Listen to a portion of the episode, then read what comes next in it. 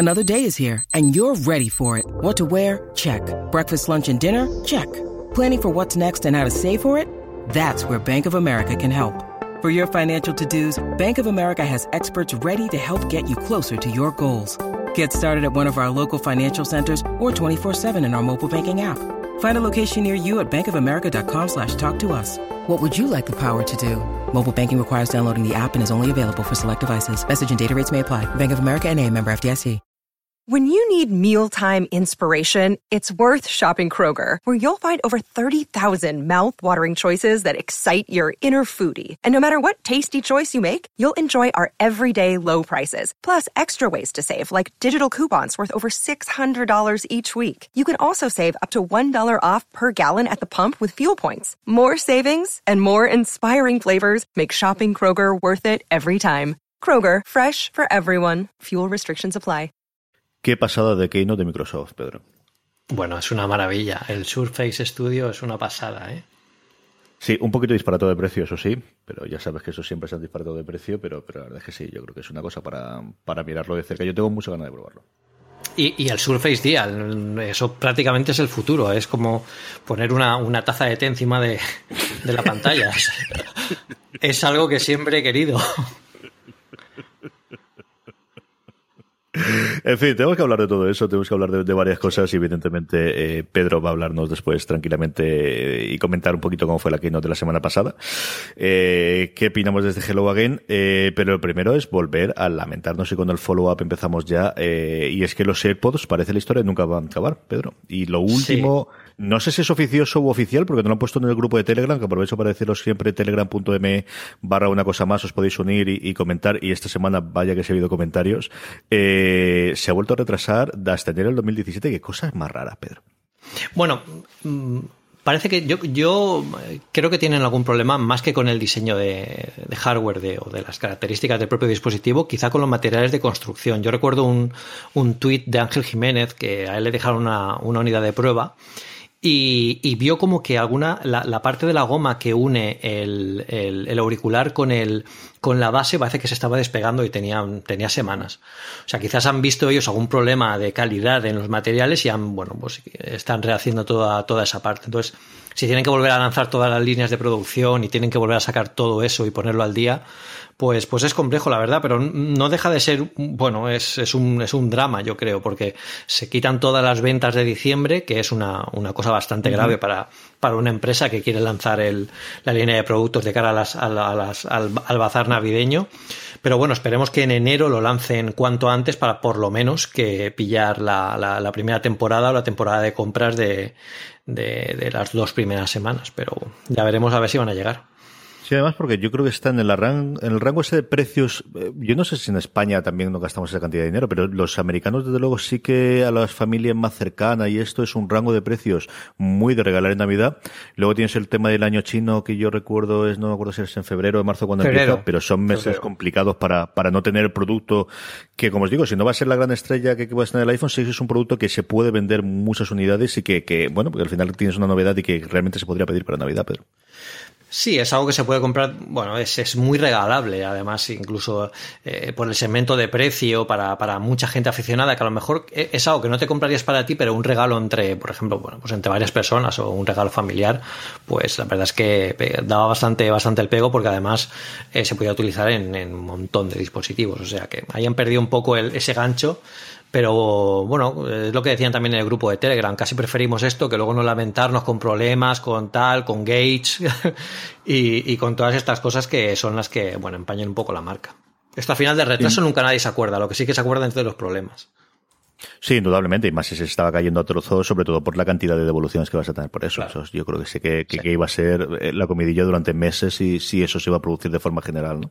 Eh, hemos comentado muy poquito al principio de cachondeo el tema de Microsoft, pero es cierto que el estudio es un producto que me apetece ver.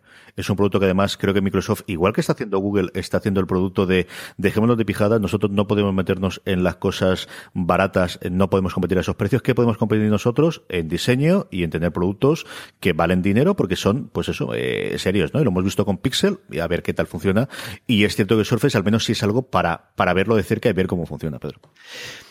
Ellos tienen una, una, dirección de producto completamente distinta a la que tiene Apple. Apple aquí lo que, lo que potencia un poco es, son los dos mundos, ¿no? El mundo de la movilidad con iOS y el mundo del escritorio, de, de los ordenadores eh, con MacOS. Ellos apuestan por un sistema híbrido que tiene sus ventajas y sus desventajas. Yo sinceramente le veo eh, más desventajas. De hecho, cada día que pasa tienen más desventajas porque esa conjunción al final lo que hace es lastrar a la otra parte del sistema operativo porque hay cosas que no se pueden mezclar. Tiene que estar dedicado. Una interfaz gráfica tiene que ser táctil si quieres que el usuario utilice la, interfaz táctil para, comunicarse con el ordenador o, viceversa. Entonces, eh, bueno, y yo creo que cualquiera que haya probado Windows en, un tablet lo entenderá. Al final, las primeras pantallas son muy bonitas porque sí que son táctiles, pero cuando vienes al escritorio tradicional, pues aquellos que no se de, entender muy bien. A mí el, el, Surface Studio es algo que a nivel de hardware me parece muy interesante como experimento. Y es una de las cosas que dijo Johnny Ive, ha dicho, ha, dado Johnny Ive esta semana una, una, entrevista. Ellos siempre lo han dicho, de hecho lo dijo hasta, hasta Steve Jobs cuando empezaron a, eh, cuando sacaron el iPad y bueno, se rumoreaba, ¿no? Que los próximos eh, MacBooks eh, podrían tener pantalla táctil él lo dijo, dice, mirad, nosotros evidentemente hemos probado con esto, hemos eh, hecho prototipos de MacBooks con pantalla táctil, pero no lo vemos útil, porque para eso tenemos el teclado y para eso los ordenadores se trabajan de otra forma, y además por un sencillo motivo también, que es lo que, lo que enlazo con el principio de mi, de mi argumentación, es nuestro sistema operativo de ordenadores no es, no está pensado para una interfaz táctil, es una interfaz, bueno, es que tienes que utilizar con un puntero, con el ratón o con el touchpad o con, con otros tipos de cosas, ¿no? Y esto también enlaza además con cuando lleguemos al MacBook Pro de, de esta presentación, por qué han hecho lo que han hecho con el touch bar. Entonces, claro, eh, dijeron que no funcionó, que además se te cansaba las manos porque tienes que estar, bajar, tienes que estar trabajando intensivamente con eso de, de, una forma pues que no es, no es la, la, cómoda. Entonces, a mí como producto me, me, gusta mucho y me apetece verlo porque sí que es cierto que es muy innovador. Nos recuerda además cómo se presentó en las presentaciones de Apple, de, de sorpresa, de, mostrar el producto de forma, de forma eh, innovadora. Pero yo también, bueno, lo comentaban también en Twitter, Eduardo Arcos también lo comentaba, y yo creo que tenía mucha razón. Al final estas compañías se pueden permitir hacer esto, ¿no? Se pueden permitir mm. experimentar, se pueden permitir sacar productos que saben que si no son un éxito, pues no pasa nada. Pero es que, claro, Apple no se puede permitir eso porque, imaginaos, eh, si sacan un iMac de este tipo, que por cierto tienen la patente, como nos dijo Javi Lozana en, el grupo de Telegram, eh, si hacen un iMac de este tipo y luego la gente no le ve utilidad porque es mi, opinión. ¿eh? Yo creo que un producto que no acaba de apoyarse completamente en la mesa para dibujar, que tienes que apoyar la mano, no sé yo qué tan cómodo será, ¿no? Si, ahí tirarás más por una tableta que pones en la mesa que puedes dibujar de forma más sencilla que por esa gran superficie que es útil para llamar la atención, que al final es lo que quieren estos productos, llamar la atención, o para presentaciones, pero de, bueno, pues de presentaciones más cerradas, más, no es para trabajar eh, con el día a día, ¿no? No sé yo qué qué alcance tendrá. Y luego, por supuesto, que a mí también lo comenté por Twitter en el momento en que de la presentación. Yo lo siento mucho, pero Windows es Windows. y hasta que Windows no, no cambie radicalmente, yo no, no es algo ni que me plantee.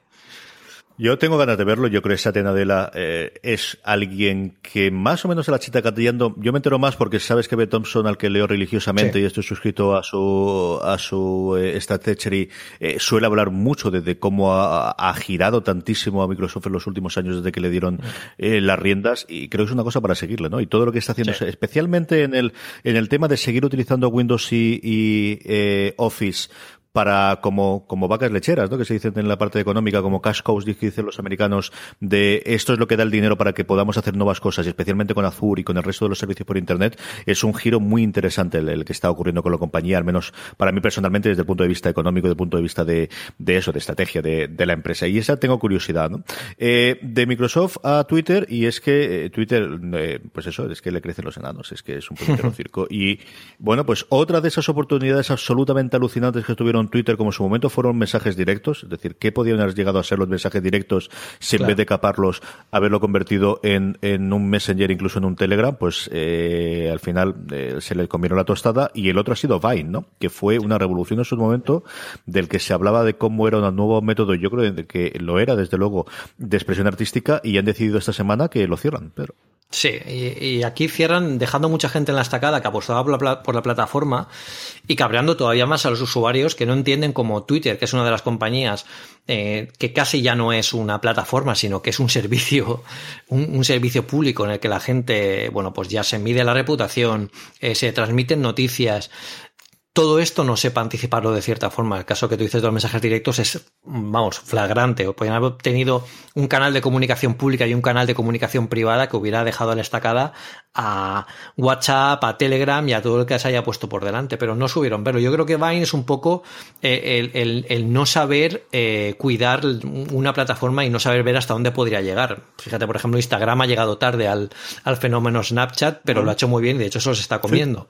Entonces, claro, eh, aquí Vine se ha metido, no ha sabido apuntar, no ha sabido cuidar también a los Viners que que apostaban por la plataforma y, y, bueno, que podían relanzarla un poco más, pero es una lástima que, al final muera otra de estas cosas por, por, por, por, bueno, por dejadez un poco de, de, la compañía y no tener una estrategia y una dirección de hacia dónde ir la diferencia entre el producto y la popularidad del producto y el uso del producto, es decir, aquí lo tenemos ahora con el tema político y del tema de elecciones, pero es que lo has tenido para cualquier eh, acto deportivo, para cualquier fenómeno social, no lo entiendes a día de hoy sin un hashtag alrededor, ¿no? Y los programas y lo que sea. El otro día, Pedro Sánchez, eh, es decir, absolutamente todo tiene que ser hashtag. La separación que tienes de esa realidad, de eh, en mm. cualquier lugar tienes, si no Twitter, sí, referencias de Twitter, a la compañía, cómo está funcionando, es una cosa alucinante. Yo ahora comentaba de Instagram, hacía tiempo que no trasteaba cuando tuvieron la actualización. Sí que probé algo de lo del mensaje, lo de enviar el mensaje directo de las, de las fotografías, que yo creo que no funciona especialmente, pero lo de las historias,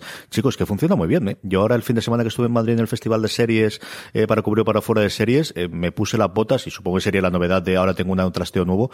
Pero qué diferencia entre cómo funciona, ya no digo como producto, sino como compañía Facebook y cómo funciona como compañía Twitter. Sí, sí, yo creo que tiene mucho más claro el, el objetivo. También es verdad que Zuckerberg es un gran visionario en estas cosas. Yo recuerdo el ejemplo claro de la, de la realidad virtual. Cuando compraron Oculus, todo el mundo decía, pero ¿para qué van a querer esta gente tener ahora un mercado de, realidad virtual cuando esto es una cosa que ya en el pasado se hizo y nadie, nadie, pues fijaos ahora dónde están con esto. O sea que eh, yo, aquí la gran diferencia es que, bueno, pues que tengas alguien que tenga una visión y un camino marcado, que sepa hacia dónde va la tecnología, o que tengas una plataforma que ha llegado al éxito, pues de aquella manera como habrá llegado, pues porque fueron los primeros y lo hicieron bien, pero que más allá de eso, pues no tienen más y esos planes, ah, eh, en el mundo de la tecnología no tener planes es muy arriesgado. De hecho, incluso tenerlos es arriesgado si no tienes un plan B y un plan C.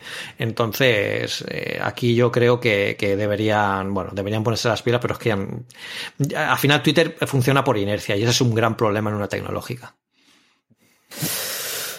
Metámonos en harina, Pedro, porque parecemos el primer episodio de la vuelta de Walking Dead, que son 13, episodios, 13 minutos y todavía no hemos hablado de la keynote, así que tendremos a la gente, algunos de ellos pasando directamente al, al, al este. Ya sabéis que hay algunos sitios y que últimamente el audio intento hacerlo por capítulos. Eh, mirad si vuestro reproductor es capaz de, de, ver los capítulos, que además pongo fotitos y alguna cosa de estas y los enlaces directos.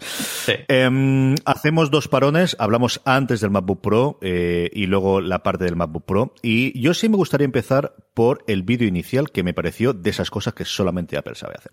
O sea, el vídeo de eh, cómo utilizar la tecnología eh, durante dos minutos, personas con distintos tipos de discapacidades, era, pues, los yankees dicen Apple at pets, y es cierto, ¿no? De, esas cosas que, eh, que, ellos lo hacen y sabes que lo hacen y nadie lo hace como ellos, Pedro.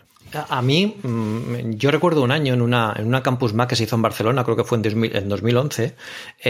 bueno, invitaron a eh, no recuerdo exactamente quién era quien dio la conferencia, me sabe muy mal, pero, pero dio una conferencia fantástica sobre accesibilidad en dispositivos, en dispositivos iOS, en, en, en, iPhone, y dijo que hasta el momento de salir el iPhone y, la, y los, los accesos de accesibilidad, eh, ninguna compañía se había preocupado de ellos. Y había un mercado de gente que quería usar tecnología que no podía usarlo sin asistencia. Entonces, él nos hizo una demostración de cómo manejaba el teléfono. Él era, él era ciego, cómo manejaba el teléfono y era completamente asombroso. Puedo asegurar que lo maneja mucho más rápido que cualquiera de nosotros, eh, eh, bueno, que no tenemos este tipo de problemas. Y, es asombroso eh, bueno, todo lo que puede hacer, que puede hacer incluso, incluso, bueno, ellos nos dijeron cosas que las características de accesibilidad no solo están para ellos, también están para acelerar ciertos patrones de comportamiento con el sistema operativo que de hecho muchas veces utilizamos nosotros. Por ejemplo, en, el iPhone 7 la, opción para deshabilitar eh, que se tenga que pulsar el botón, que solo con poner el, dedo encima del Touch ID se entre en el, en el dispositivo, eso está dentro de accesibilidad, porque eso es un patrón que mucha gente, bueno, con, problemas motores, eh, pues no puede apretar bien el botón y lo utilizan para eso. O sea que eh, eh, eso es sorprendente y la verdad es que Apple aquí sí que marca la diferencia, pero, pero, de, pero muy lejos con cualquier competencia. Y eso que la competencia se ha puesto bastante las pilas.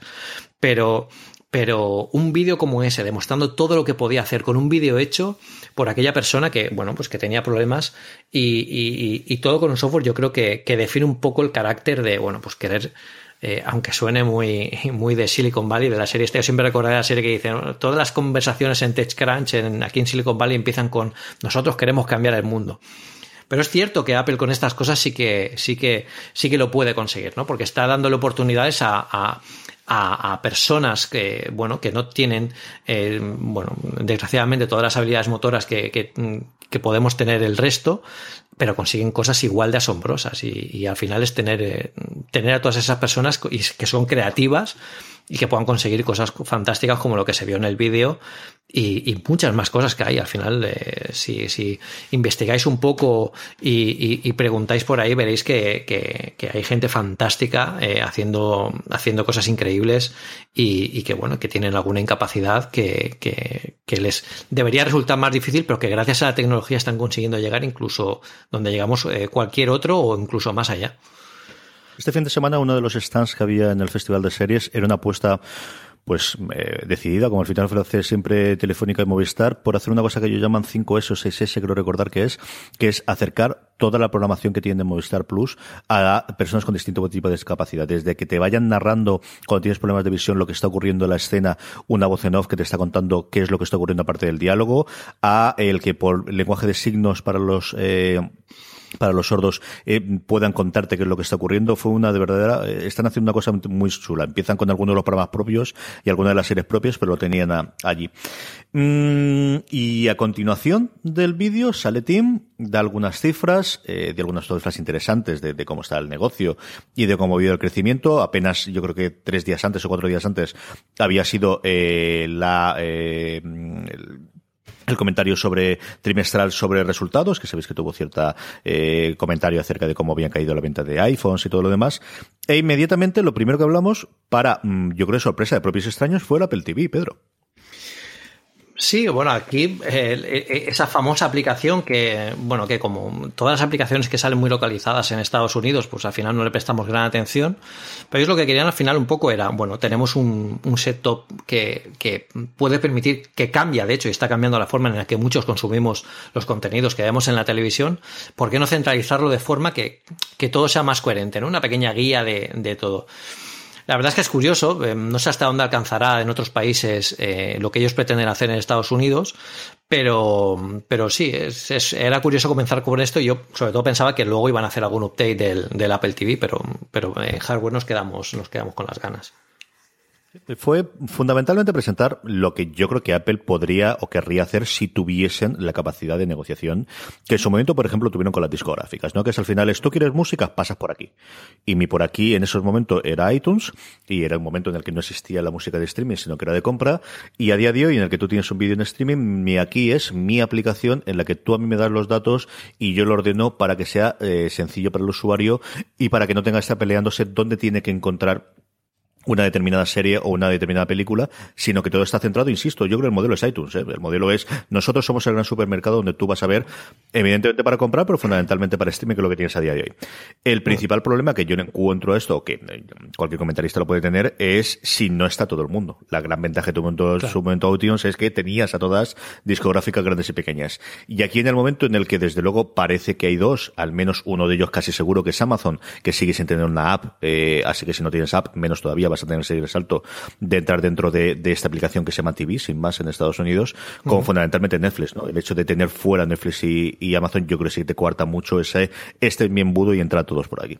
Sí, aquí no sé si más adelante continuarán negociaciones o querrán eh, tener algún plan para llevarlo un poco más allá. Yo creo que deberían, porque al final eh, Netflix es hoy en día el número uno en servicios de streaming y deberían, bueno, como dice, en, como han dicho en Status y en, el, en, el, en, el, en el texto que me has, que me has comentado, eh, la verdad es que Apple debería comprar Netflix. ¿Por qué no? Sería una estrategia muy buena y la verdad es que eso sería una un noticia de, arriba abajo. Pero bueno, eh, al, final ellos plantan la estrategia en Estados Unidos. Yo creo que al final es ver un poco todas las compañías de este tipo, a ver por dónde, qué quiere hacer Apple y hacia dónde quieren ir. Y luego si les cuadra, bueno, integrarse de esa forma. De momento a Netflix le va muy bien sin Apple. Y eso puede ser uno de los revulsivos. Apple tiene que ofrecerles algo más que, que, que, bueno, que estar integrados dentro de la app. Tienen que, tienen que darles algo más. Y yo creo que aquí la negociación pues podrá seguir en curso aún. El artículo de Mentonson está muy, muy bien. A ver si hacer alguna cosa de ampliación el miércoles, que es cuando hace el gratuito y el libre.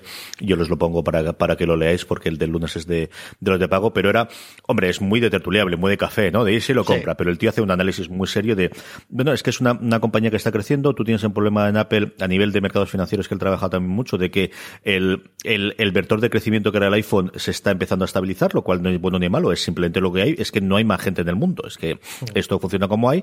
Mientras que eh, Netflix es cierto que tiene una vocación internacional, que es algo que hasta ahora no habías tenido nunca en vídeo. Ya, Hasta ahora tú tenías una vocación como máximo mm, por país, HBO se había abierto a Latinoamérica, se había abierto a países nórdicos, pero nada más de ello, mientras que Netflix puede verlo a día de hoy en 190 y tantos países. Y eso sí que es algo en el que coincide con, con, eh, con Apple, ¿no? Como, como al menos como divertimento y como ejercicio de what if, la verdad es que el artículo está muy, muy, muy bien.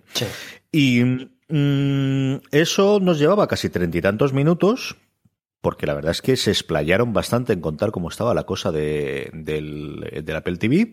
Y ese fue el momento en el que Tim Cook decidió sacar, eh, bueno, pues hacer cambio de tercio y eh, presentarnos lo que yo creo que sí que todo el mundo estábamos clarísimos que iba a entrar a ver, que era el MacBook Pro. Sí. Y, bueno, nos faltó algo, la verdad, porque como Keynote la verdad es que se nos quedaba cortas. Yo no recuerdo una Keynote eh, con tan poco contenido como, como esta, contenido a nivel de presentación de productos, que también era algo que todos esperábamos porque había, tenemos un, bueno, un montón de categorías de productos sin actualizar y aquí Apple pensamos que iba a hacer algo y tenía que hacerlo cuanto antes porque, bueno, estamos ya casi a final de año y también para preparar el mercado navideño tenía que sacarlo. Pero lo que sí que vimos era el, MacBook Pro, el MacBook Pro que además se había rumoreado y re-rumoreado eh, durante, durante muchísimos meses y, bueno, es, prácticamente la, la, keynote completa fue en, en, anunciar el MacBook Pro. Yo creo que al final eso les, factó, les pasó factura. Eh, eh, no solo a, ellos, que la Keynote quedó un poco descafeinada, sino también incluso a la, al MacBook Pro, ¿no? Porque todo, parece que todas las críticas se han cebado con, para mí, para mí, bueno, para mi opinión, injustas sobre, sobre el nuevo MacBook Pro. Y, y, era porque también mucha gente pues esperaba el iMac, el Mac Pro, el, el Mac Mini.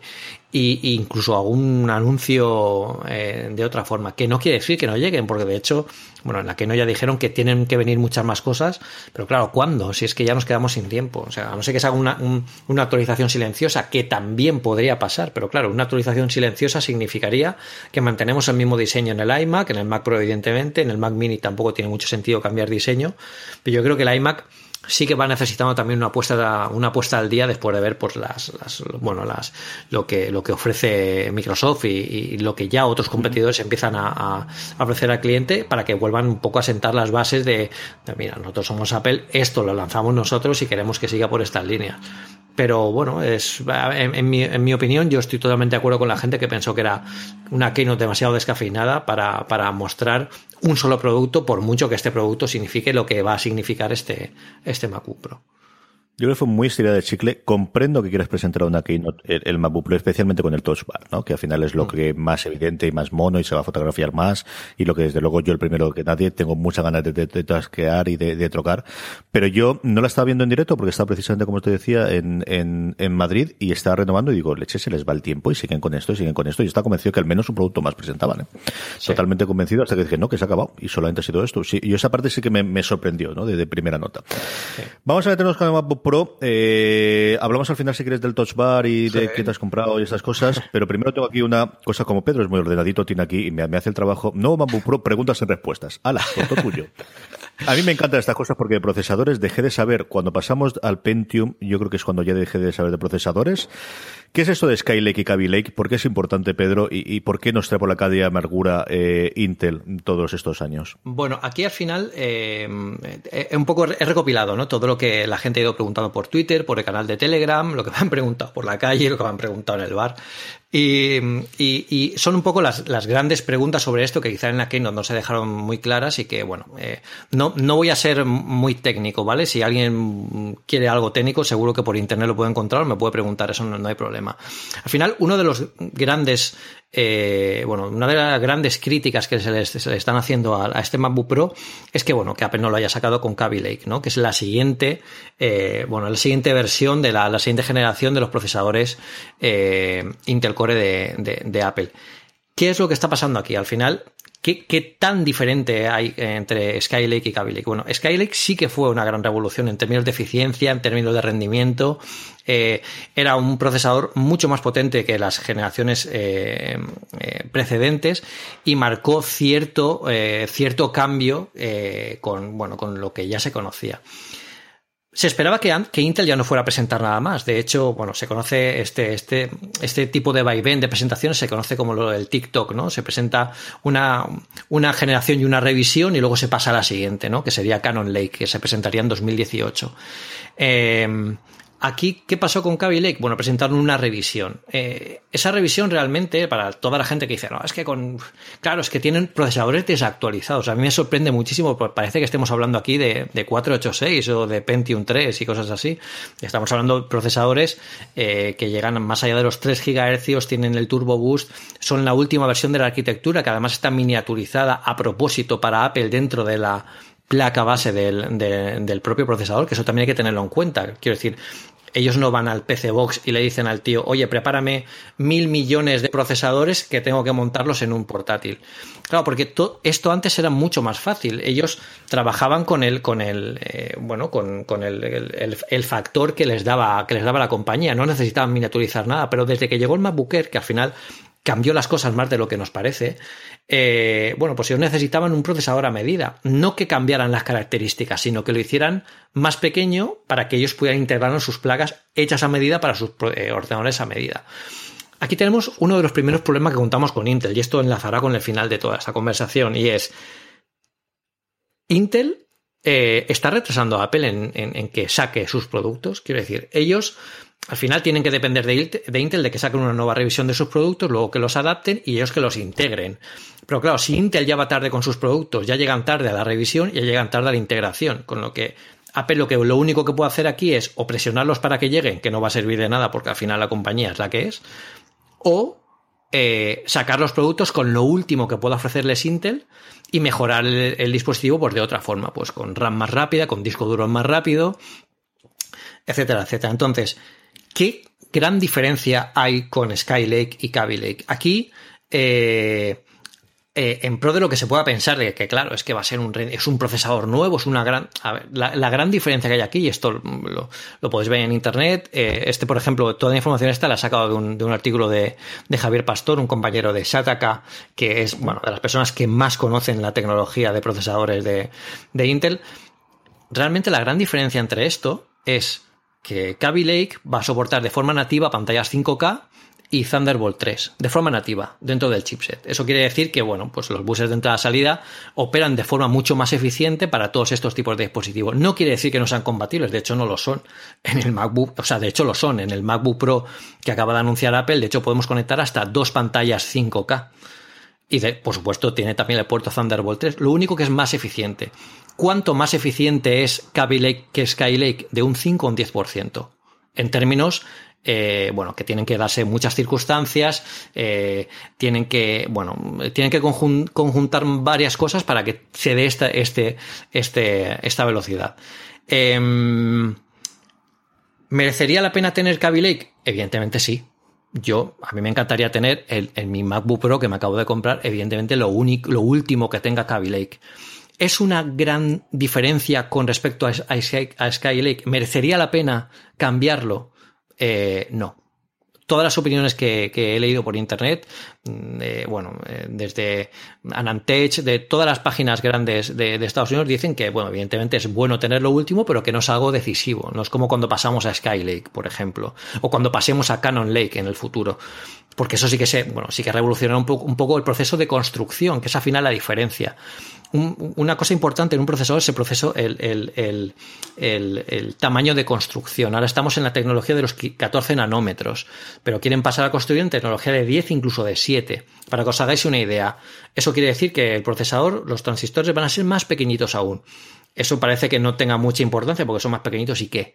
Bueno, cuando más pequeños son, más cerca están y más rápido se comunican. Entonces eso en millones de millones de procesadores de, operaciones por segundo hacen que sean mucho más eficientes. O sea que cuanto más pequeños es más eficiente porque están más cerca.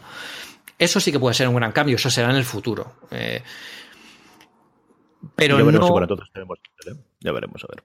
Y ya veremos. Bueno, yo, yo, no, yo pienso que los ordenadores eh, vamos a tener que vivir bastante con ellos. No, no creo que sean un, gran cambio radical, porque ahora convivimos ¿no? con, con las tablets y los ordenadores, eh, eh, convivimos, ya aunque muchas de las tareas que hacemos habitualmente con las tablets, las, con los ordenadores, lo hacemos con las tablets, por ejemplo, con los móviles hay cosas, y es por eso por lo que siguen los ordenadores, que no podemos hacer si no tenemos un ordenador. Esa es una de las grandes preguntas que me hicieron además el otro día por Twitter y, me dio que pensar.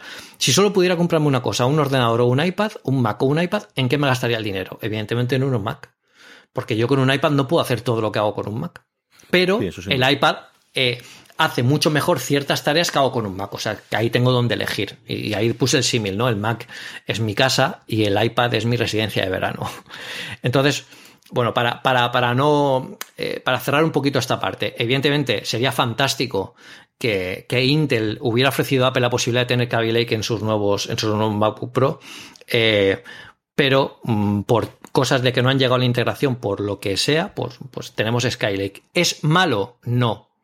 ¿Hubiera sido mejor? Sí, pero eh, es una tecnología que sigue perfectamente vigente. De hecho, eh, es la tecnología que debería seguir vigente, la Skylake, hasta la siguiente generación, porque no se esperaba. Eh, eh Lake se sale de la oscilación esta de TikTok que, con la que saca a Intel sus productos y, no hay que darle tampoco muchas más vueltas.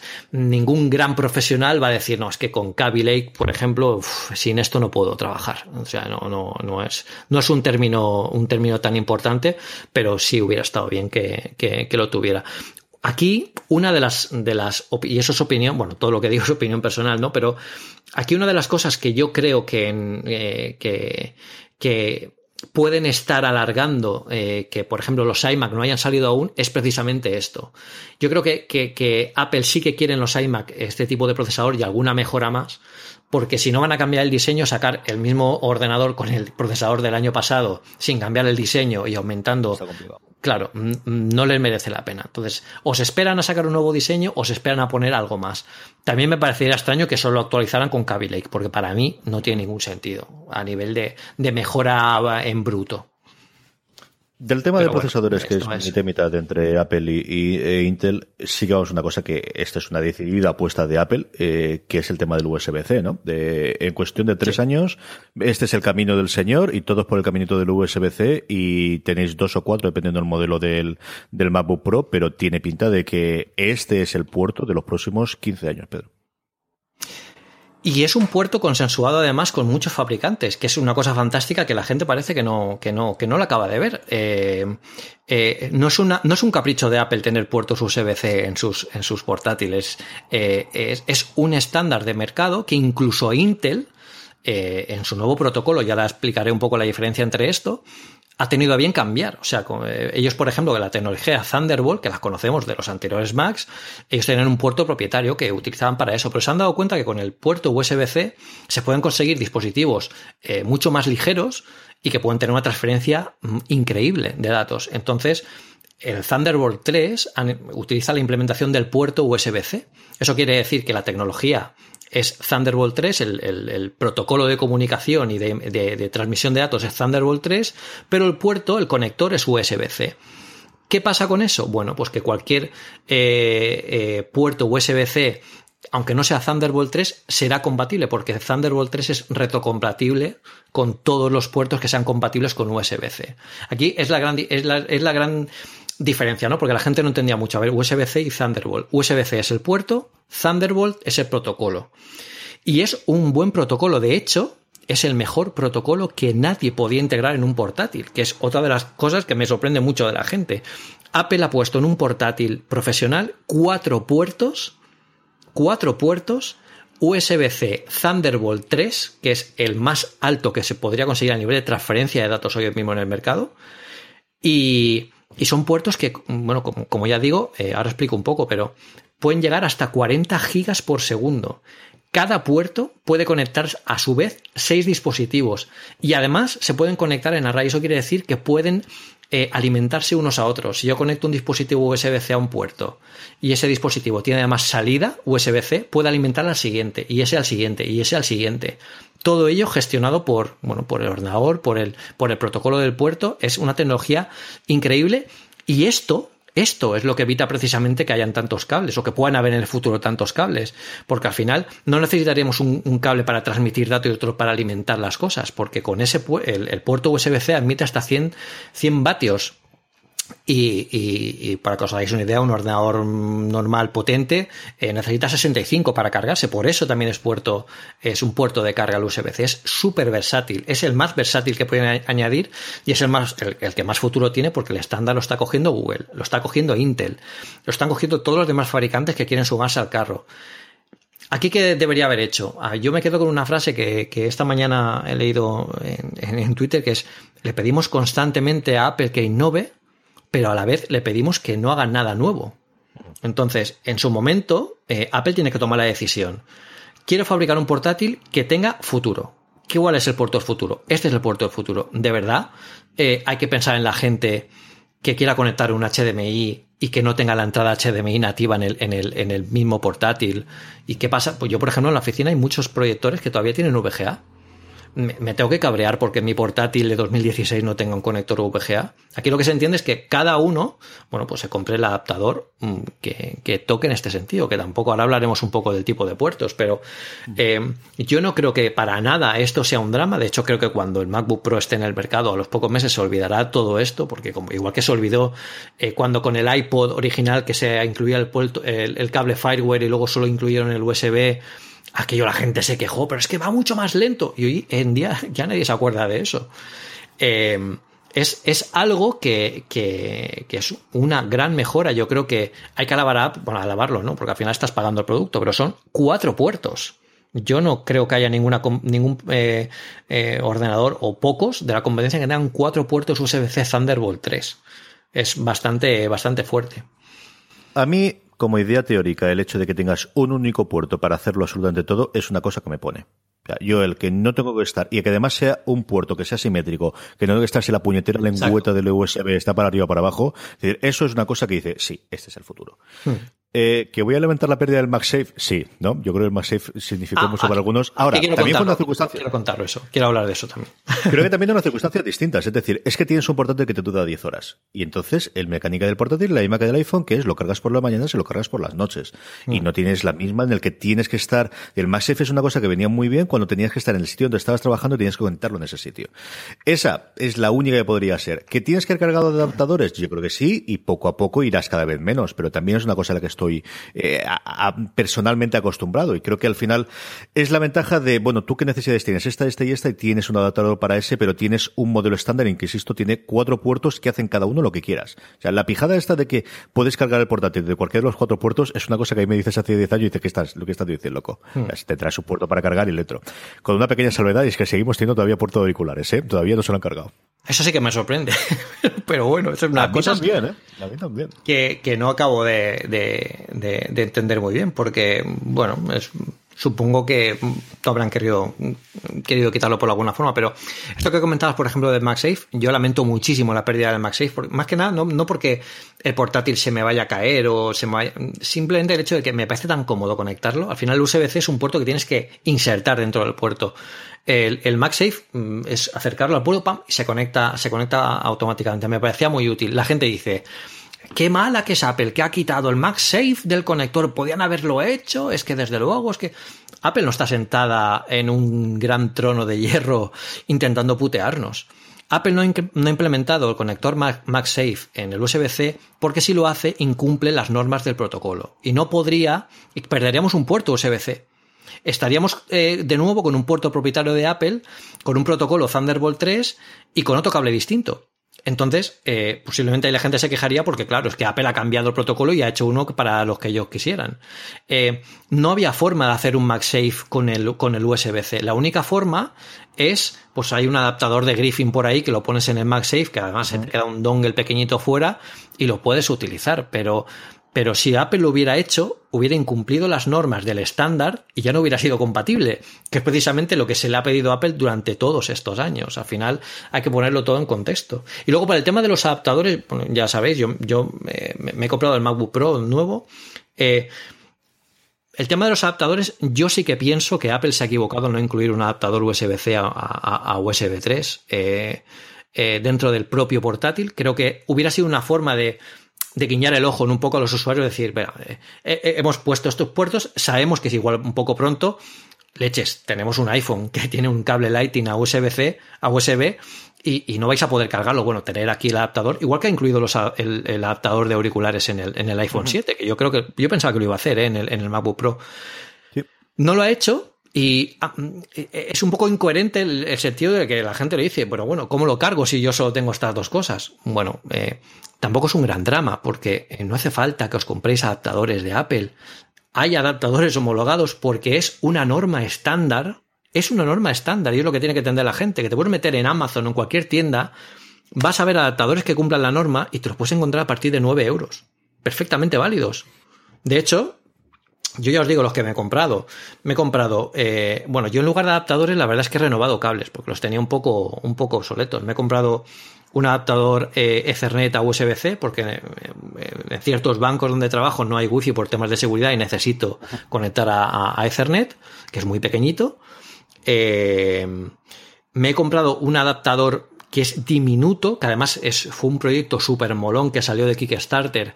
Era un adaptador eh, USB-C a, USB 3.0 eh, normal eh, diminuto, además que tiene los mismos colores de aluminio que, los MacBook nuevos.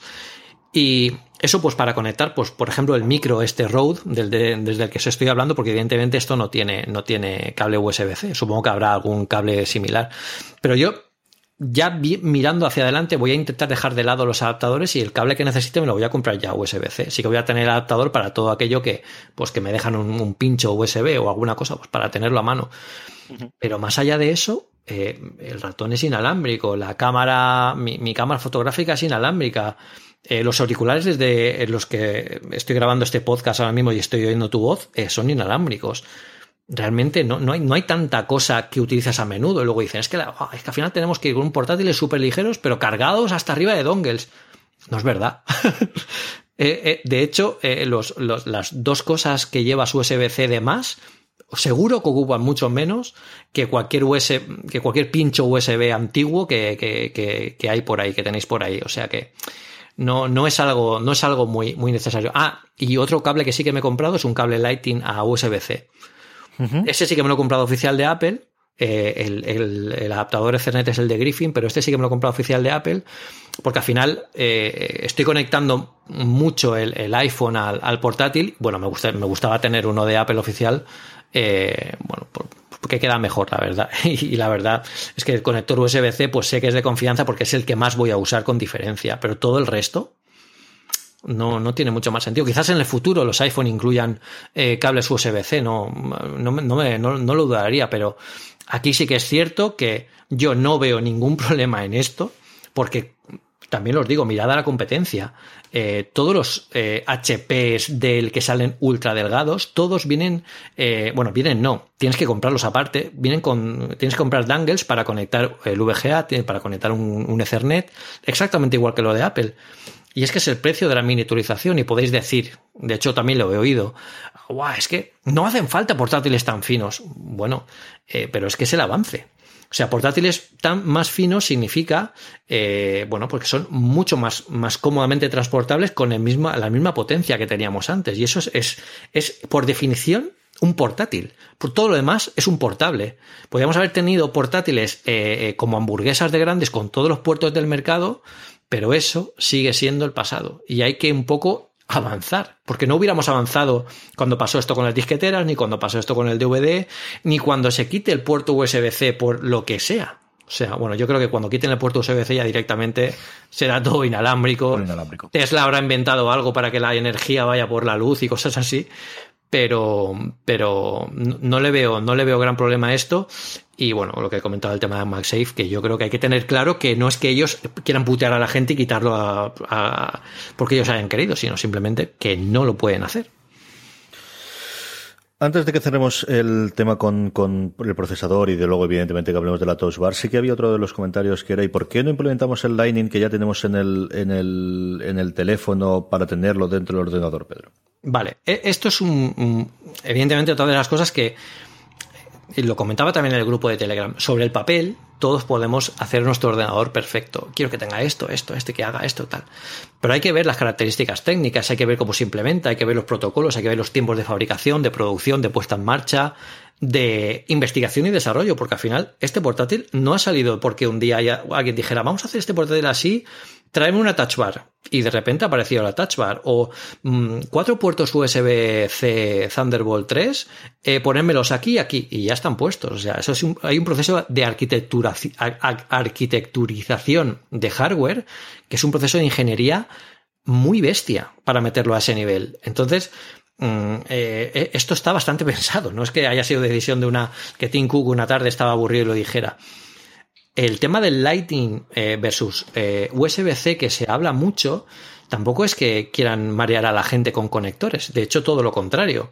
Eh, Lightning, en su implementación de protocolo más rápida, hablamos, recordad, hemos hablado, USB-C es puerto, Thunderbolt 3 es protocolo. Lightning es puerto, y el protocolo que utiliza es un protocolo con las mismas velocidades muy similares en su, en su implementación más rápida, que es la que lleva el iPad Pro, eh, a las velocidades que tiene el USB 3.0. Eh, para que os hagáis una idea, eh, el USB 3.0 llega hasta 5, 5, bueno, 5 gigabytes por segundo. En el, en el, USB que tenemos en el MacBook Pro llegan hasta 40.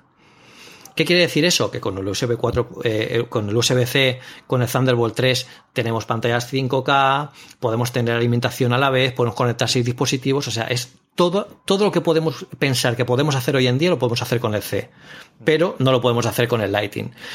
Y otra de las cosas, eh, hay una foto que te pasaré para que lo pongas. Si puedes poner fotos en este podcast, estaría bien que pusieras una hora aquí, donde como voy a darle aquí footnote, poner foto. Exacto. Aquí, aquí vais a ver una foto. Exacto. Aquí vais a ver una foto que creo que publicó Alex Barredo en, Twitter sobre la diferencia eh, eh, a, escala bueno, miniaturizada, no, pero muy cerca, una macro de los puertos entre USB-C y Lighting. Y es asombrosamente eh, diferentes a nivel de, de grosor.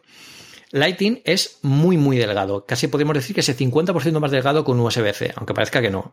Pero sí que lo es porque, bueno, además el puerto Lighting es un puerto hembra, el puerto USB-C, bueno, pues tiene una lengüeta, bueno, eh, lo veréis enseguida en la foto. Y veréis que es mucho, mucho, mucho más delgado el Lighting. ¿Qué quiere Apple con esto? Primero, en un dispositivo como un iPhone no hace falta un puerto que tenga ese ancho de banda tan bestia, que además encarecería el producto, posiblemente eh, necesitara una controladora mucho más eh, grande para, para, funcionar, que haría que bueno, el espacio en un teléfono es mucho más limitado que en un portátil. Y luego, tercero, por supuesto, es una empresa y quieren controlar la certificación Made for iPhone, que es la certificación que Apple dice que los accesorios tienen que cumplir para poder funcionar con, los accesorios tal y como ellos eh, piensan con unas medidas y unas certificaciones de calidad. Eso, por ejemplo, en, el, en el Mac está mucho más abierto. También está controlado, pero está mucho más abierto y se rige por otras normas. Entonces, evidentemente, eh, si tuviéramos eh, USB-C en el, en, el, en el iPhone, el iPhone sería más caro, tendría menos cosas porque eh, la controladora sería más grande. Apple no tendría control sobre la gente, lo que la gente puede fabricar ahí. Para que os hagáis una idea, ¿os acordáis de ese pendrive que cuando lo conectabas a una, a una unidad daba un voltaje y descalabraba toda la unidad, todo, todo el ordenador a que estuviera conectado? Eso no podría hacerlo con Lighting, porque la certificación hubiera evitado que eso primero llegara al mercado y que eso funcionara de esa forma. Entonces, eh, esa es la, gran diferencia. Primero, más control y luego un control sobre la miniaturización que en el iPhone eh, ahora nos puede parecer muy fino, pero eh, hay que mirar también hacia adentro, igual que el puerto de auriculares. Eso quita mucho espacio de interior y es algo que ellos, ellos quieren, quieren controlar. en la foto lo veréis, lo veréis clarísimo la foto la pondremos en las sonos, que sabéis que es postal.fm barra una cosa más guion 32. Lo normal es que el reproductor donde estéis oyendo el programa eh, podáis haciendo pulsando y de hecho si utilizáis eh, reproductores que permitan eh, tener capítulos y tener imágenes dentro del, del podcast, como es el caso de Overcast, por ejemplo, de hecho de hace tres o cuatro semanas yo lo estoy utilizando siempre. Lo tenéis el programa seleccionado por capítulos en cada una de las partes que tiene el programa y luego en determinados momentos, por ejemplo, cuando hacemos las recomendaciones suelo poner un pantallazo de la, de la aplicación. El otro día que hicimos esta de que salía aquello de Timagotchi, ¿te os acordáis? Pues puse la imagen y cositas de esas. Así que si tenéis un reproductor, como os digo, en el que os permita tener capítulos e imágenes embebidas en el MP3, también las tendréis. Eh, yo creo que una de las cosas eh, que más nos quedamos pensando todos, y sobre todo eh, pues, la gente de nuestra generación, ¿no, Pedro? Que ya hemos vivido una transición del PowerPC a Intel y la cosa fue traumática durante un año. Pero oye, sobrevivimos y más, más duro en la mina y en fin, aguantamos.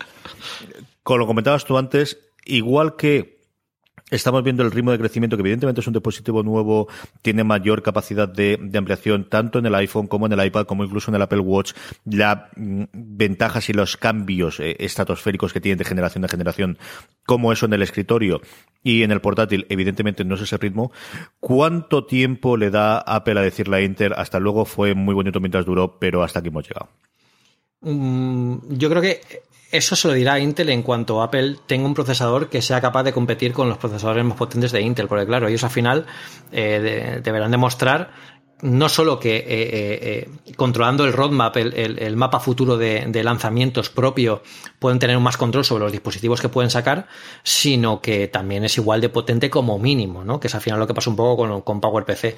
Yo, eso también lo hemos, lo hemos comentado mucho, yo creo que que Intel es la última compañía que está lastrando a Apple de hacer lo que realmente quiere hacer con los productos, que es sacar, bueno, pues cosas en el momento que tenga que sacarlos y con la potencia que tenga que, que sacarlo. Y al final, una empresa que fabrica para muchas marcas y de muchas formas, pues tiene en cuenta el roadmap de Apple, pero no es una prioridad para ellos. Y Apple necesita que sus cosas sean bastante prioritarias porque eh, tiene un mercado muy definido.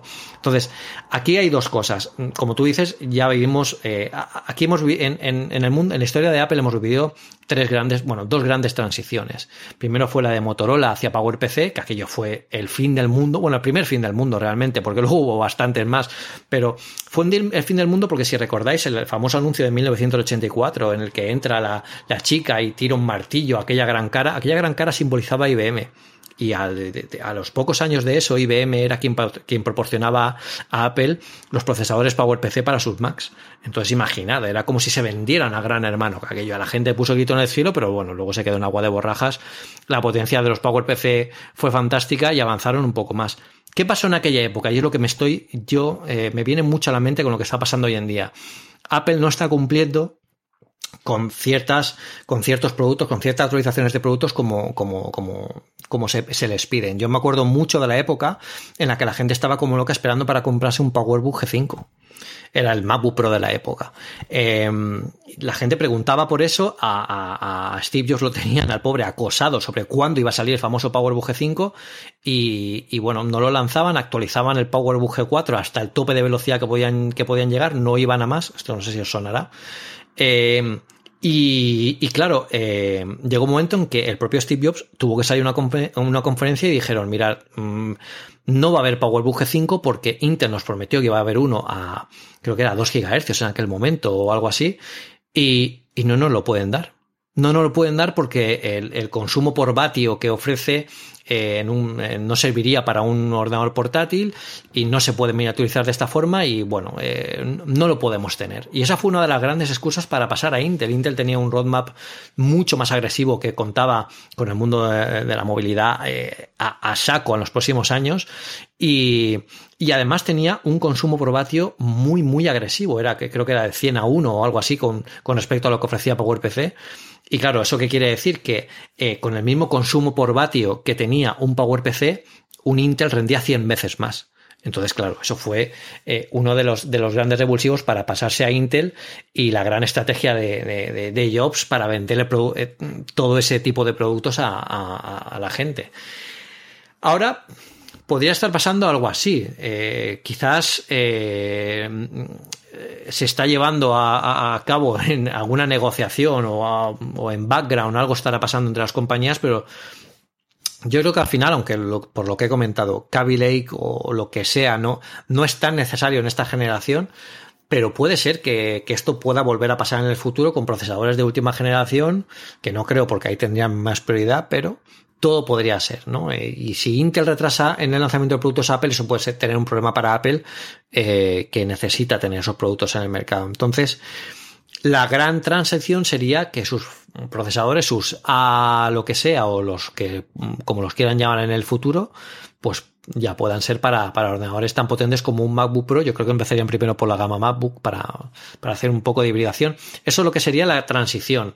Yo recuerdo que la transición entre PowerPC e Intel hubo una época en la que convivimos entre las dos arquitecturas. PowerPC tenía ciertos, ciertos dispositivos y habían ya eh, ordenadores como el, el, iMac y el primer MacBook Pro que ya corrían con Intel.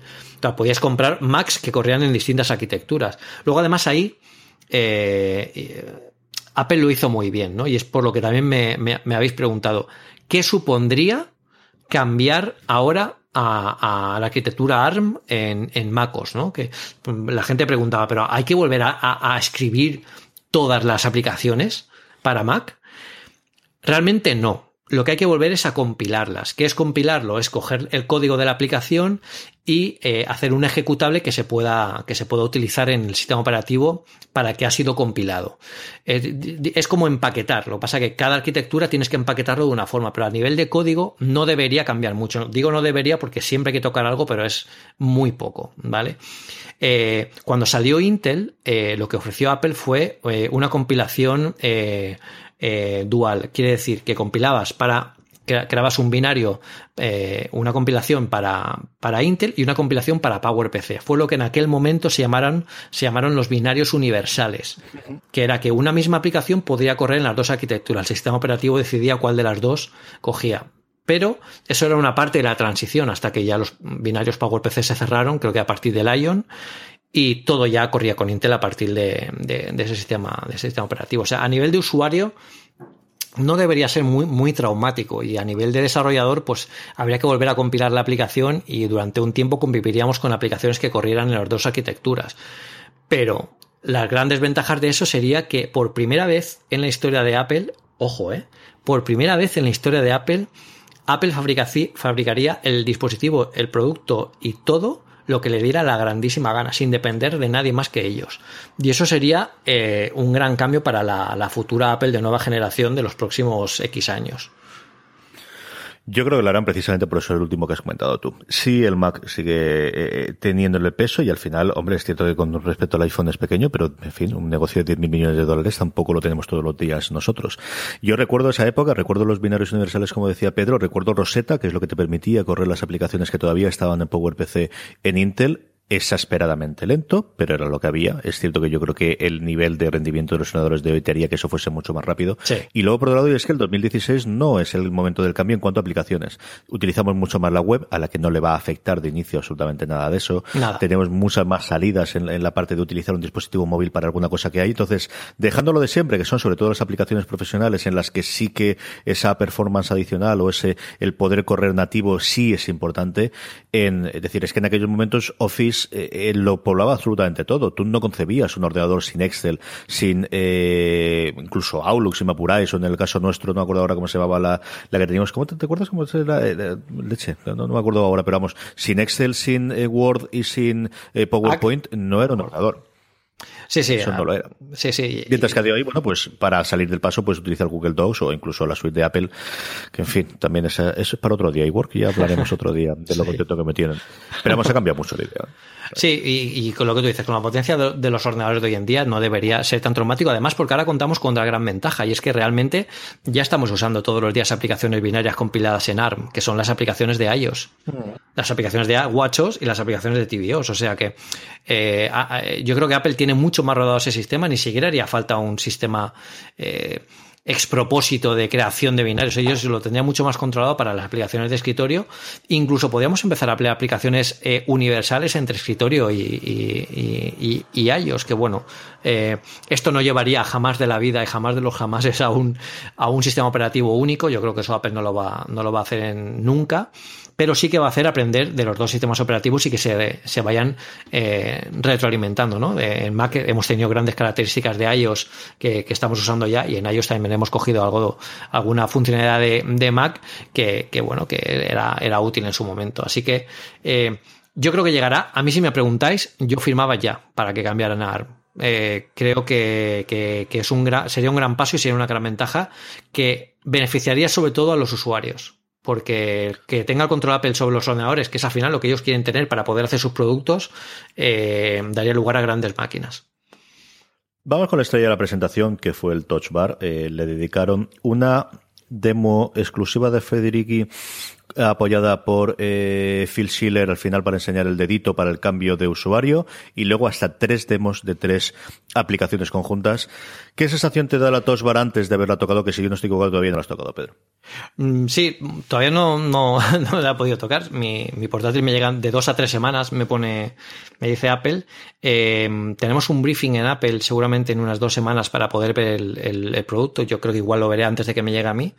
Pero, eh, a ver, la, Touch Bar es eh, una decisión coherente con todo, con la idea que tienen ellos del, del, ordenador y es, tú tienes tus manos en el teclado, no tienes por qué dejar tus manos en el teclado, pero las interfaces táctiles son una gran idea, porque como dijo Steve Jobs en 2007, y al final aquí enlazamos todo, es que todos los puntos tienen que conectar hacia atrás, como dijo Steve Jobs en 2007, eh, hoy en día necesitamos eh, interfaces que cambien los botones de las aplicaciones porque es mucho más fácil interactuar con ellas. Y además el, eh, el, uso táctil pues nos permite pues, eh, tener más precisión a la hora de hacer deslizadores o, o, bueno, o tener más control sobre lo que queremos publicar, más accesos directos más sencillos.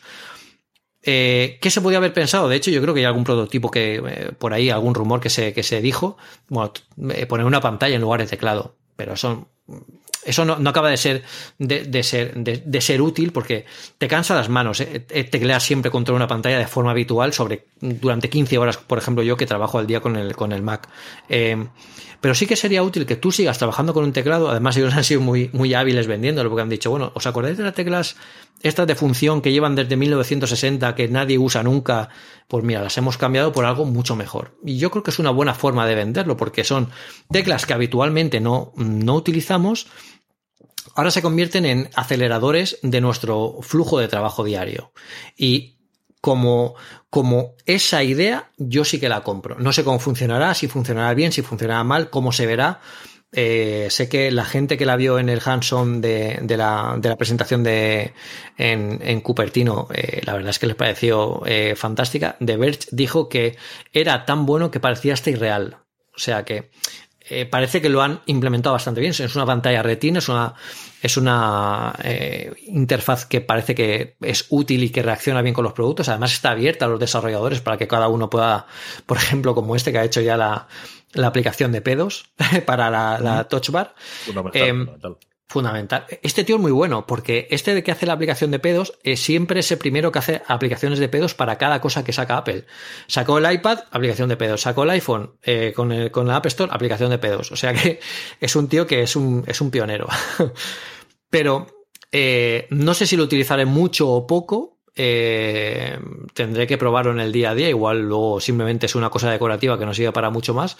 Pero bueno, la verdad es que para cambiar de forma rápida con, entre las aplicaciones, para tener teclas que nunca te acuerdas, para ponerte tú tus propias teclas, que eso lo veo utilísimo, y no tener que depender de shortcuts y historias, pues, pues puede quedar muy bien. Yo creo que el futuro además es incluso que añada las notificaciones ahí. El cambiar de usuario con Touch ID también me parece bastante, bastante acertado. Yo creo que es una, es una buena idea que viene de la experiencia obtenida en iOS y esto es lo que hablaba un poco de la retroalimentación entre sistemas operativos que no tiene que dar lugar a una mezcla forzosa, sino a una, bueno, por una suma de ideas, que es al final de lo que se enriquece el usuario.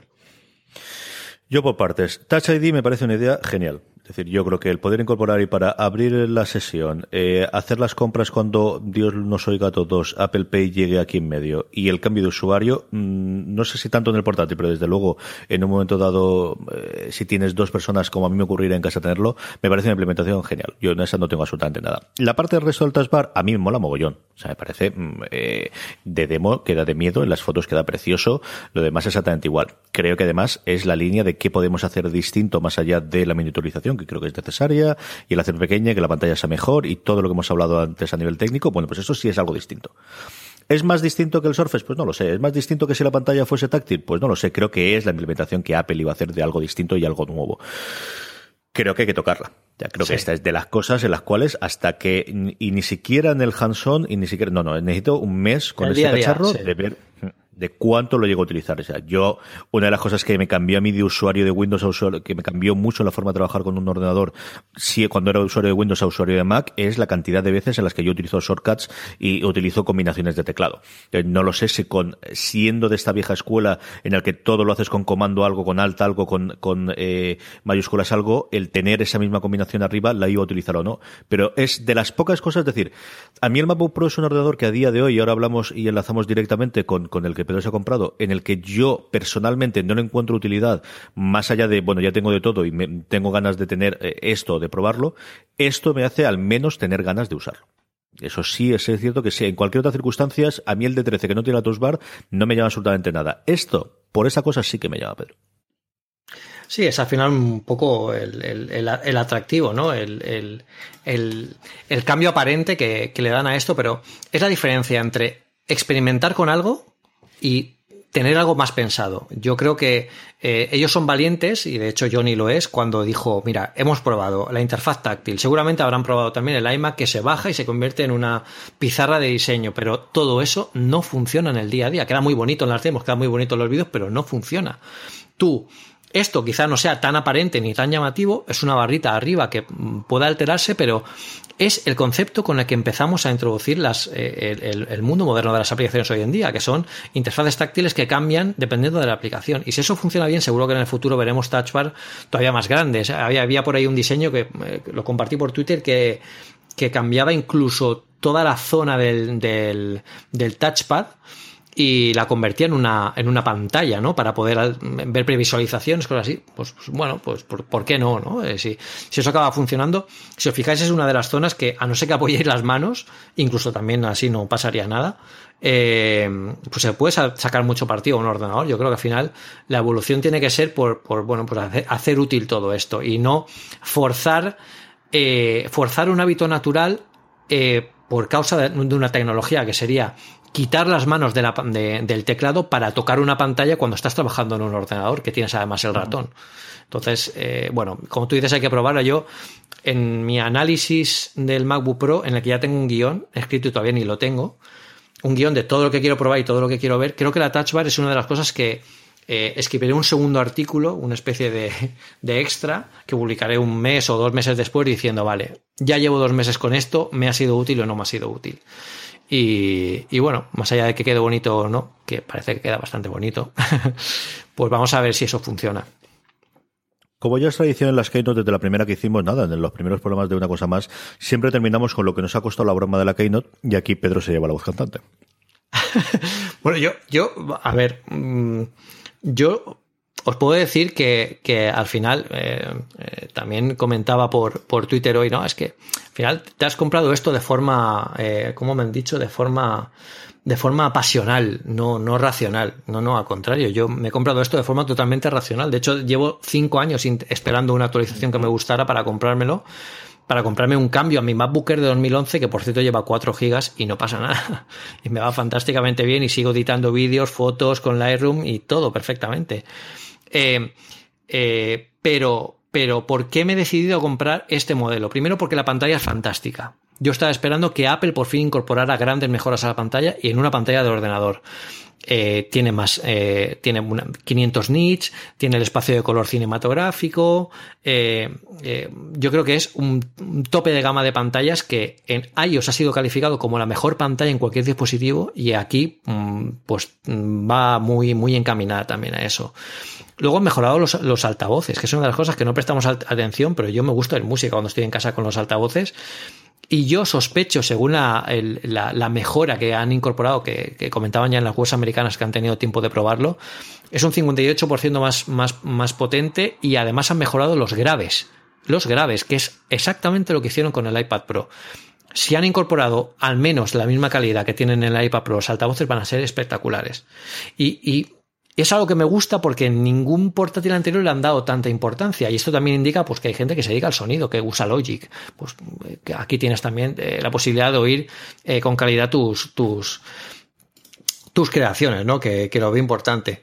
El tema de la gráfica, bueno, eh, ni fu ni fa. Mm, yo creo que para eh, admite eh, vídeo en 4K, que lo voy a probar, admite múltiples monitores. De hecho, bueno, yo con mi MacBook también conecto un monitor de 27 pulgadas, pero aquí lo podré hacer a mayor resolución, podré por fin jugar a juegos más complejos.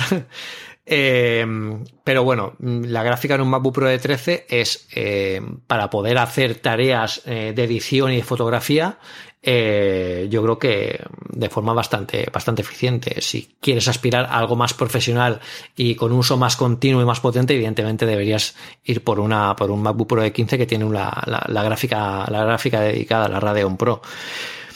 Y y bueno, el tema de las teclas, yo probé el teclado del MacBook y la verdad es que me encantó. Hay gente a la que no le gusta, sobre todo la gente que ama los teclados mecánicos porque tienen más recorrido. Yo creo que este es comodísimo a la de teclear. Estas teclas son más estables. Más estabilidad significa no que las teclas sean, sean más bonitas cuando tú las pulsas, sino que cuando tú estás tecleando te da la sensación de que es, un, es una sensación de que la bajada de las teclas es homogénea. Y es una sensación muy agradable porque no te eh, da la sensación de estar golpeando algo y que una vez das en una esquina y baja la esquina, otra vez es bueno, es algo que se puede sentir y es un para quienes escribimos mucho, pues es un, es un gran alivio.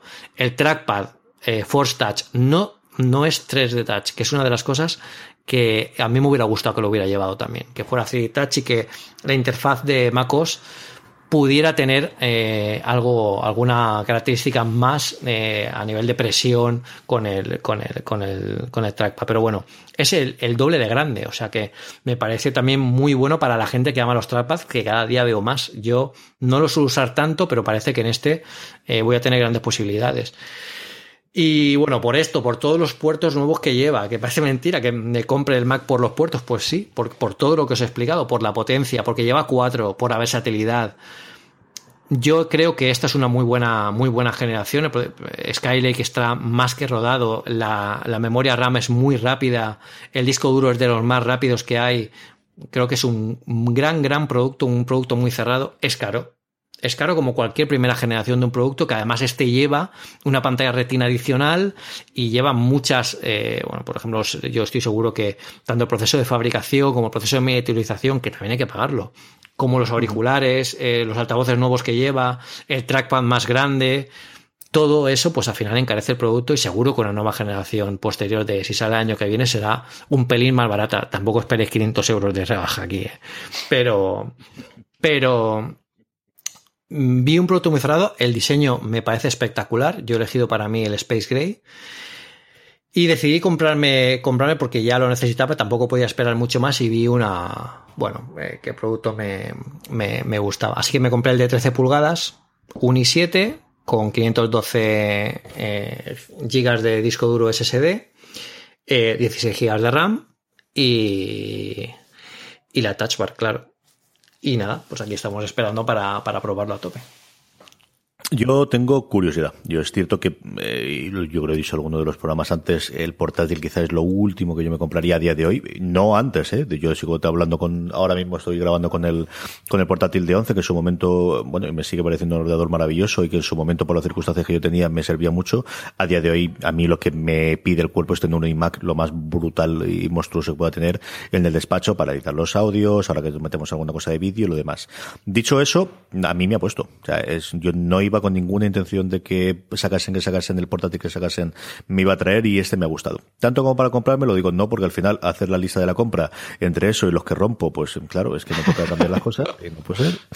Y así vamos. Pero, pero vamos, que eh, tengo mucha Yo os digo yo que no os preocupéis, que veré el de Pedro y, ya así puedo estar. Y Pedro, como es muy amable, me dejará tocar un poquito, incluso hasta la touch y todo. Por supuesto.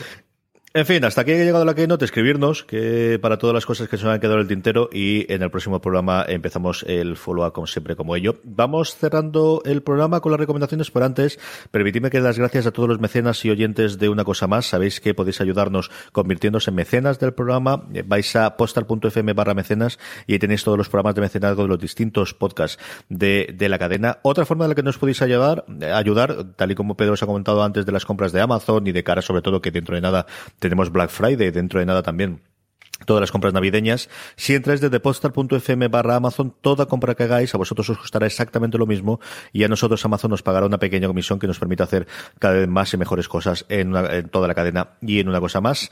Pedro, recomendación de la semana. Esta semana tengo una recomendación que publiqué por Twitter, pero para que no quede un poco en el olvido y que, y que la veáis, eh, me gustaría que lo usáis, es para Mac. Eh, es una combinación, es una, es una aplicación que, mm, para ir al grano directamente, te muestra, manteniendo pulsada la tecla de comando, de command, eh, te, te, muestra, como lo muestra en iOS cuando conectas un teclado externo, todos los distintos atajos de teclado que tiene la aplicación que tienes abierta en ese momento, sea la que sea. No hay, cual sea, eh, no hay una lista de aplicaciones compatibles. Eh, él lo que hace es coger la, bueno, las, todos los shortcuts que tengan los menús y te los muestra de forma sencilla, tal como, como si fuera un, un bueno, una gran capa que te muestra todos los, todas las, las combinaciones que puedes hacer.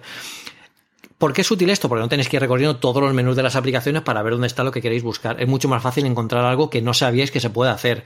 Y además es una aplicación gratuita que se queda en segundo plano, no consume apenas memoria y simplemente pulsando command veréis eh, al instante eh, todas las combinaciones que, puede tener. Además, eh, formateadas de forma bastante, bastante elegante y nada intrusivo. O sea que eh, yo recomiendo que, que, lo bajéis porque eh, a mí me, me, ha descubierto bastantes combinaciones de teclado eh, muy útiles que seguramente ponga en mi nueva touch bar cuando la tenga. Instalando ya mismo, sí señor. Cheat sheet, me ha encantado esta. Esta me gustó un mogollón, sí señor. Mi recomendación de la semana tengo que dar las gracias a Juan Andrés, que la comentó el primero de todos, eh, al menos que yo viese en el eh, grupo de Telegram. Es una aplicación que se llama Gymaholic. Ahora que me ha dado volver al gimnasio, eh, toda la parte de lo que era el ejercicio en sí, de la bicicleta estática o de la cinta, eh, la propia aplicación de, de, correr de Apple o incluso el Hardwatch este que recomendé, si no la semana pasada, la anterior, también te permite hacer el entrenamiento. Dentro de ella te hacía todo el seguimiento, pero no así cuando empezabas con máquinas, cuando empezabas con pesas, cuando empezabas lo que era la parte de, de ejercicio, ¿no? Que es la, la, que haces después del cardio. Y me descubrí esta aplicación que se llama Gemaholic, es gratuita, luego con pagos eh, de in-app eh, purchase, eh, en la que lo que haces es diseñarte toda la rueda de entrenamientos de, bueno, pues hago esta máquina, ahora estas pesas libres, esto lo que sea, te permite llevar el seguimiento de cuánto estás tardando, puedes hacer todas las repeticiones que quieras, modelarlo, ahora son eh, 20 repeticiones con este peso, 12 con este y 8 con este, no hay ningún problema, te lo hace absolutamente todo. Tiene un poquito de que tienes que trastear la aplicación para comprobarlo, pero no era especialmente complicada, yo me fui haciendo a ella conforme estaba haciendo el ejercicio, así que no, ya os digo yo que no fue exageradamente compleja, eh, te permite saber cuánto tiempo has estado, te permite meter también cuánto ejercicio has hecho, cuántas calorías, y se incorpora directamente a toda tu eh, mecanismo de actividad. Si hacéis eh, gimnasio, como os digo, y hacéis eh, movimiento de pesas, si hacéis ejercicio, yo creo que es un must. Es absolutamente necesaria que os bajéis este Gymaholic y gracias a Juan Andrés por pasármela. Especialmente útil con el Apple Watch, así que, en fin, como el mío está, no sé exactamente, en el cielo de los Apple Watch, pues veremos a ver qué Bueno, más bien es un poco zombie, ¿eh? porque está ahí. Sí, es que se le ha caído, para que, no lo sepáis, sí, se le cayó el Apple Watch y ahora mismo funciona, porque es, es, es loable ¿eh? que funcione después de la leche que le metiste, pero está destrozado. Es como Walking Dead de los Apple Watch.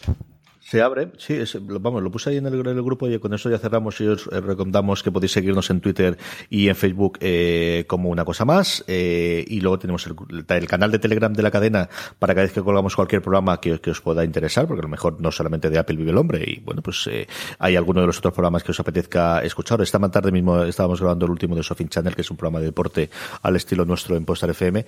Y luego el grupo, y ahí puse las fotos del, del pobre siniestro que tuvo, del que me enteré media hora después, porque como había levantado las seis hasta que no hubo un poquito de luz, no me enteré que le había pegado un zamburriazo interesante al... El zamburriazo y me di cuenta. Pero se me había caído más veces. Yo creo que fue la puñetera casualidad de cómo cayó, que partió el cristal por la parte de arriba y eso hizo que se fuese saliendo todo lo que es la parte de la esfera hacia... se sacó entera. Mm, cuando yo nos vimos Pedro y yo ayer funcionaba todavía hasta el touch, o sea, funcionaba sin problemas y luego le di otro viaje en casa de mi suegra porque al final te enganchas el tenerlo suelto. Sí, no, se cayó, simplemente me enganché al salir, no sé exactamente cuando iba a contra de las crías, entonces la pantalla sigue funcionando pero ya no va, la pantalla ya no reconoce el, el touch, los botones laterales sí que funcionan, el otro también. En fin, si me toca. ¿Sabes que han sacado el Nike Plus ya? El... Algo, algo he oído, algo Sí. Sí, sí. Ahí lo dejo. Ya algo de esto. En fin, hasta aquí ha llegado una cosa más. Como os digo, escribirnos para la semana que viene con el follow-up de todas las cosas que queráis sobre la Keynote que queráis que comentemos. Eh, mm, hasta la semana que viene, Pedro. Hasta la semana que viene, chicos. Muchas gracias a todos por oírnos. Y a todos vosotros, hasta la semana que viene en una cosa más. But there is one more thing. And we've managed to keep it secret. Se sigue oyendo. Qué fuerte, ¿no?